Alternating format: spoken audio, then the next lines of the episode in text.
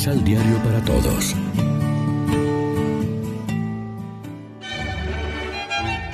Proclamación del Santo Evangelio de nuestro Señor Jesucristo, según San Lucas.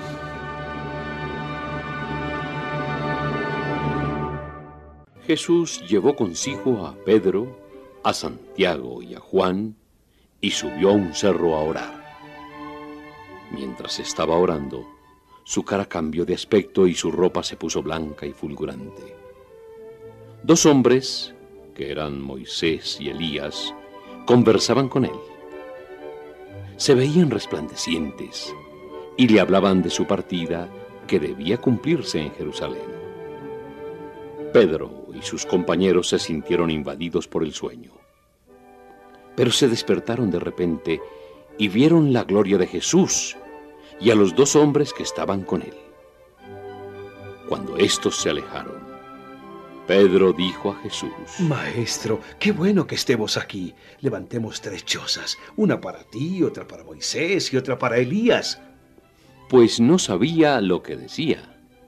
Estaba todavía hablando cuando se formó una nube que los cubrió con su sombra. Al quedar envueltos en la nube, se atemorizaron. Pero de la nube salió una voz que decía, Este es mi Hijo, mi elegido. Escúchenlo.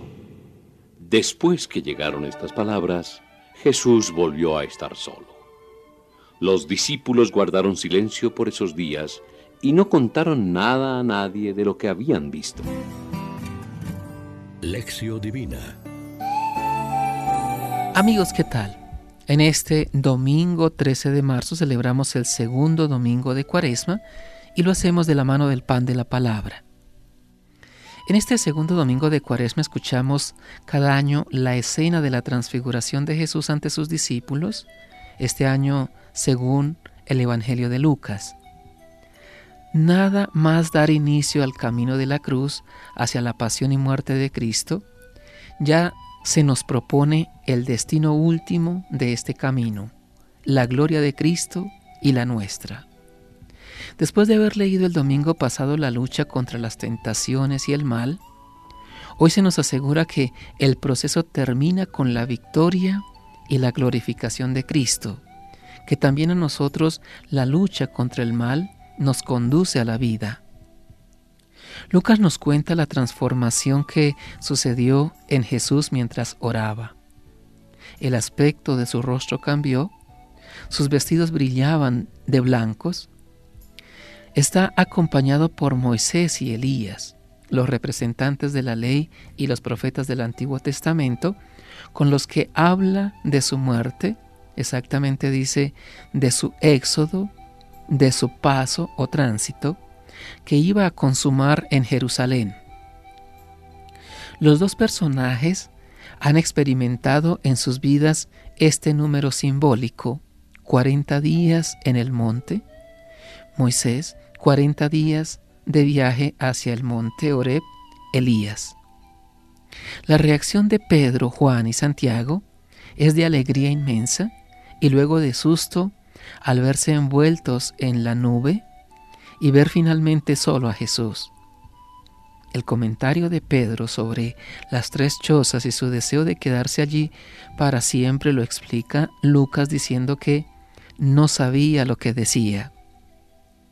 El momento culminante de la escena es lo que dice una voz desde la nube, Este es mi Hijo, el escogido, escúchenlo.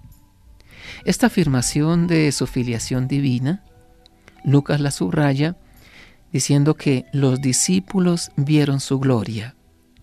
Hoy somos invitados a remotivar y refrescar nuestra condición de discípulos. Tenemos que escuchar más a Jesús.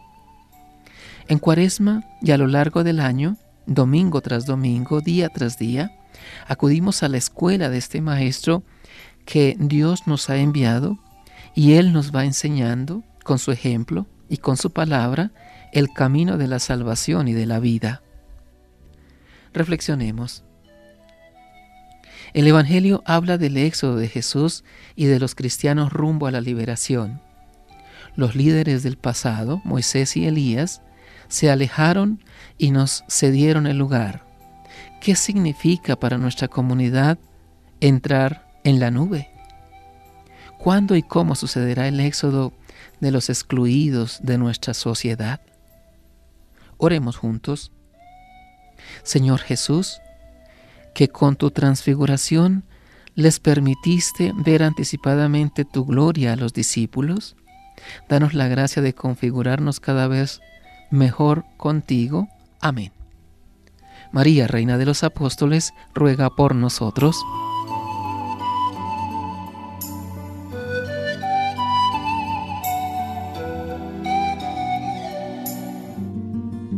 Complementa los ocho pasos de la Alexio Divina adquiriendo el emisal Pan de la Palabra en Librería San Pablo o distribuidores. Más información www.sanpablo.co Pan de la Palabra. Vive la reflexión.